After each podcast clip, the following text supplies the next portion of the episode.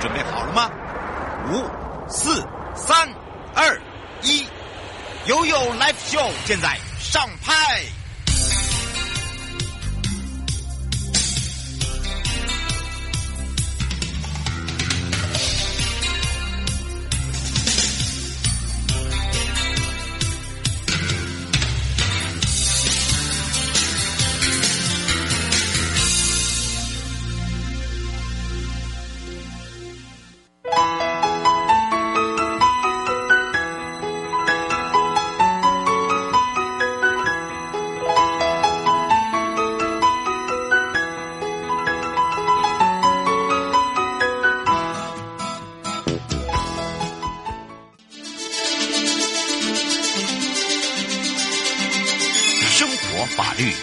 Go Go，你我生活的好伙伴，我是你的好朋友哦。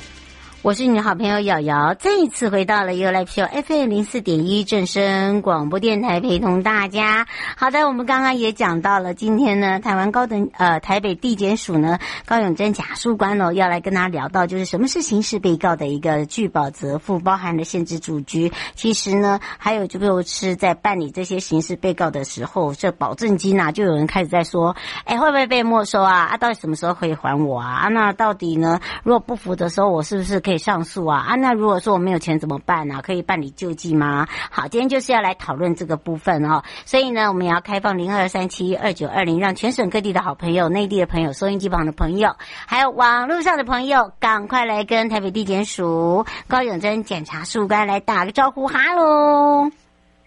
呃，主持人以及各位听众，午安。是，我们要今天要聊到的，就是这个刑事被告的一个拒保责付跟限制住居哦。不过呢，才写到这些字，然后呢，来提醒大家的同时啊，大家就跟你，嗯、呃，预测的一样啊。哎呀，什么时候还我钱啊？然后呢，哎，这个保证金到底这个是可以可以可以放多久啊？啊，这个都可以生利息嘞。还有人会写说。放到都可以生利息了，好，那当然呢，今天就要好好的来聊到，就是说，哎，如果不服的话，没有钱啊，那是不是可以申请救济？救济的意思是说可以帮我们付钱吗？哎呦啊，很角色啊！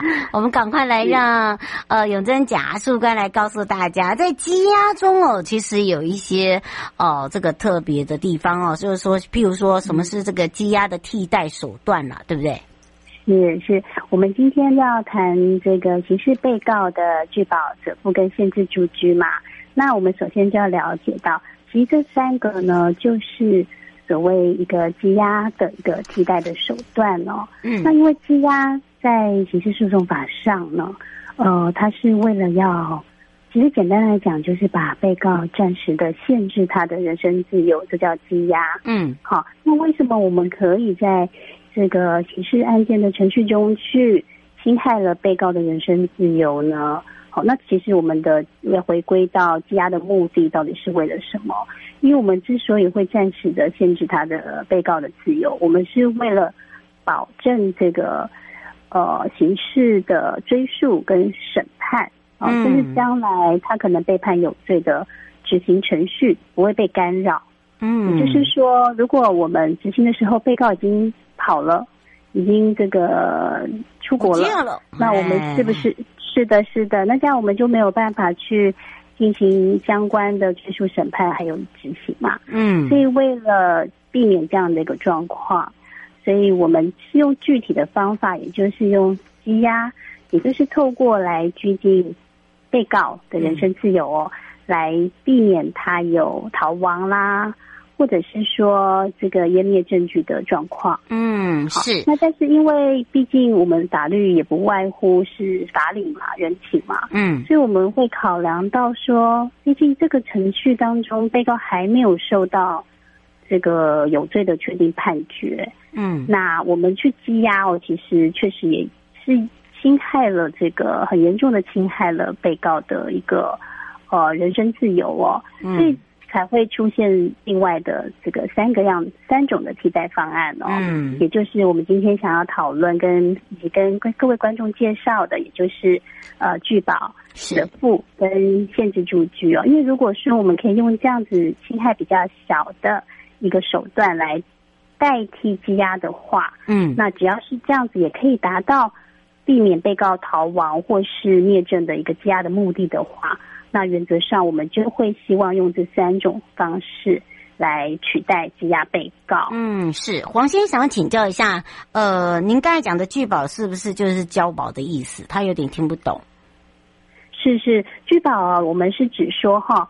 那个嗯呃，法官或检察官他在讯问被告之后，那他认为是在我们刚刚提到的呃没有羁押的必要之下，这时候我们就会请被告提出一笔担保金。嗯，那透过这个担保金来放在我们这个国家哦，来保证说被告不会逃亡，也就是俗称的一个交保啦。啊，如果没有钱呢？哦，这个也是个问题。哎呦，黄小姐说，那你那，你那要怎么样去算？嗯、呃，她说，如果是一般的刑事案件的话，跟一般的民事案件都会有所谓的被羁押的情况。对对，那如果说刚刚主持人有提到的，那没有钱怎么办呢？那原则上，呃，如果说第一个，我们如果拒保之后，我们的这个之所以会用保证金的方式，就是如果你拒保后，那你却。呃，被告却发生逃亡或是隐匿不出庭的状况的话呢，好，这时候法法律都有规定哈，嗯，呃，是规定在刑事诉讼法第一百一十八条第一项，其实法院就可以直接将保证金去没入的。那如果说刚刚主持人有提提到的提问的，就是那如果我连保释金都缴不出来怎么办呢？那这个时候其实，呃，因为法院在裁定。保释金的高低的时候，原则上是会考量还有个案的状况的哦。嗯，那会比较高的保释金的状况，应该可能是类似经济犯罪。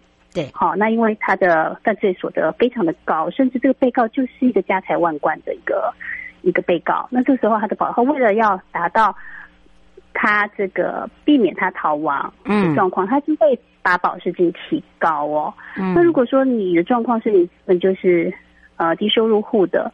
那其实这个保释金也会，法院也会依照这个被告的状况来个案认定的，所以或许这个保释金其实原则上就不会定的那么高。嗯，好，是，所以应该是这个被告他的状况，除非是有特殊状况，应该是法院都会去衡量的。那各位，因为你，嗯，对，因为你要你要不被羁押，那你就你可能就必须要去想办法筹措到这个保释金。那这个保释金原则上。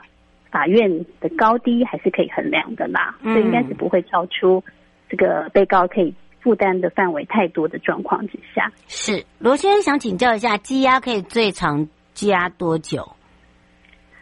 呃，羁押的状况的话，我们是呃在侦查中跟审判中是都是不同的哦。所以说，这个按按照状况，如果是你在检察官那边的话呢，我们一次是羁押两个月。嗯，好，那如果说羁押完之后，检察官认为有需要的话，他会再再延押一次。所以侦查中呢，嗯、就会是四个月的状况。嗯，那四个月之后，原原则因为这个法律规定的时间到了，那这时候检察官呢，如果认为这个被告还有羁押的必要的话，他就必须要起诉到法院了。哦，就由法院这边来做了，对不对？对对对，没有错，没有错。否则的话，如果他呃调查调查结果四个月了，哎，都觉得。查不到相关市政可以起诉这个被告，那应该原则上还是就必须要释放了。嗯，是。那另外一个刚才又讲到了折付，对不对？那很多人都不知道什么叫做折付哦。这个其实呢，呃，这个折付呢，哎，就要来请这个我们的检察官要告诉大家，大家也会可以。这个多做点功课哦，长点知识。我们刚才讲的是拒保，也就是所谓的担保嘛，对不对？好，对对，这个这个部分，嗯，那折付的部分其实也是一种替代的方式啦。嗯，那就是说，这个时候如果法院它可以呃指定某个适当的人选呢，嗯，或是机关来看管被告，那他也可以达到就是可以督促确保被告好会受到法院。他呃传唤，请他来开庭的时候会准时出庭的话，那这个状况之下呢，我们可能也就可以让被告回家，好，不用把他羁押起来。那这个也是另外一个方式。所以这个责付原则上，我们会请一些对被告有影响力的人，或者是说一些比较呃，比如说里长啊，或或甚至就是被告他本身的亲友来做一个。保证，等于是这边是等于是一个人的保证。那这个保证的方法的话，那那第一个这个保证人他可能会要必须写一些保证书，就保证说，哎，我可以这个督促被告哈，被告是在我的这个控管之下的，我可以保证他将来会来开庭，他不会他不会潜逃出境。那这时候你这个责付的人，他可能就必须要有个保证书，签名盖章，那甚至必须要缴验一下他的身份证。证件哦，那甚至提出财产证明，因为这个时候我们可能法院会请拒保人也是啊、呃，这个依一定的金额来缴纳一些保证金跟有价证券等等哦。所以说，这个受责付人呢，往往是比如说被告的呃配偶啦，或者是爸爸妈妈啦，或者是三亲等类的这个旁系血亲哦，因为他跟被告也是有利害关系。那如果他愿意去。担任一个这样一个保证的地位的话呢，我们也可以就是说啊，那你被告你可以回家了哈，你不用、嗯、不用被我们限制人身自由。嗯，对，让大家可以更多了解方式，对对是。嗯，所以让大家可以更多的清楚了解哦，也不会说呃不懂，然后呢又不知道怎么办。但是基本上呢，如果你不会填，也不用担心。好，基本上呢，我们的不管是在地检啊、法院啊，都会来去教你，它有一个程序嘛，对不对？对对对，而且这边要提醒，就是我们法法警啊，还有我们的法呃法院的人员都会协助，而且这个程序在呃协助的过程中，是我们法警是不会。收任何费用的那哦，对，要记得就是呃，不要被骗了啊，不要这个对，那还有再来找我们 对啊，是 是是是。那另外刚刚还有提到一个积压的另外一个替代的手段，就是限制住居哦。那这个话应该听众应该听这个字眼就应该很清楚哦，就是说他是法院可以命令被告他住在某一个特定的一个居所。好，那这个时候我们就会透过当地的警察机关来这个按时的报道，来确认说被告是真的有待在该指定处所的哦。所以这个时候，呃，通常我们在为了要确保审判的顺利执行，已经也就是避免被告逃匿哦，所以我们都呃限制出居通常会跟拒保，还有一些限制出出境，我们都会一起来采用。嗯，好，所以呢，请大家这个麻烦一定要特别注意一下哦。刚吴先生说你还没有讲到那个保证金会不会永远拿不回来？啊，是是是，怎么那么紧张？对呀、啊，对对对，这当然是这个听众最关心的哦。那我们先来讲讲看。什么时候拿不回来？好了，好不好？好，那就是如果说他会下裁定把这个保证金没入，那当然就是原因就是说你被告没有经合法传唤，嗯，好就没有到庭。那这时候我们就会认定说你逃匿了，好，你并不遵从法院的一个裁定，然后来这个让我们的审判能够顺利进行的时候。好，那这个时候，呃，当然我们会再定一个庭期。如果他是有拒保人的，我们再谨慎一点，我们会再定一个庭期，请拒保人来协同被告到庭。那这时候还是没有到的话，那如果说法院已经因此就认定说被告已经逃匿的话，哦，那当然这个保证金就是要没入了，就是要归于国库了。好，那什么时候可以拿回来呢？好，这个是大家好关心。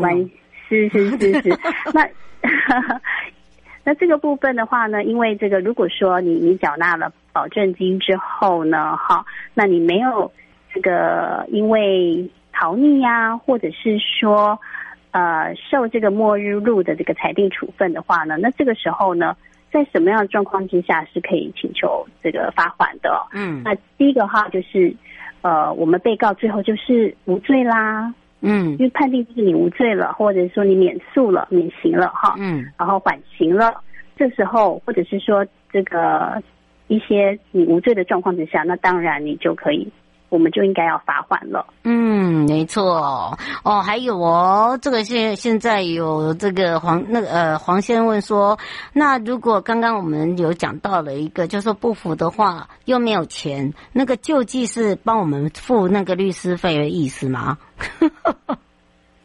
哦，呃，这个话，呃，其实可能，跟你想象不一样、哦。是哈，会有另外的一个、嗯、呃法律辅助啦，但那个也是必须要有符合条件的哈。对对，那如果说你对判决不服的话，其实任何人都可以不需要支付任何金钱，都可以提起上诉，只要你是当事人。对，好，当事人也就是甲官啦、被告或自诉人哈。你不法院的判决的话，你当然就不用花任何的费用，你自己写一个上诉状，然后记载一下你认为上诉的具体理由。好，然后在这个十天的上诉期间内呢，提起上诉状，那你的救济。就可以，而且不会写，不用担心。对呀、啊，因为现在我们有公版，我们有公版。啊，除非说你说你的这个上诉理由状你真的不会写，其实呃，其实也有很多法律辅助，甚至是各大学哈的一个这个法律学生啊都会帮忙。对对对对，所以其实我们我们打官司当然有钱有打有打有有钱的方式，那我们没有相当的资历的时候，其实。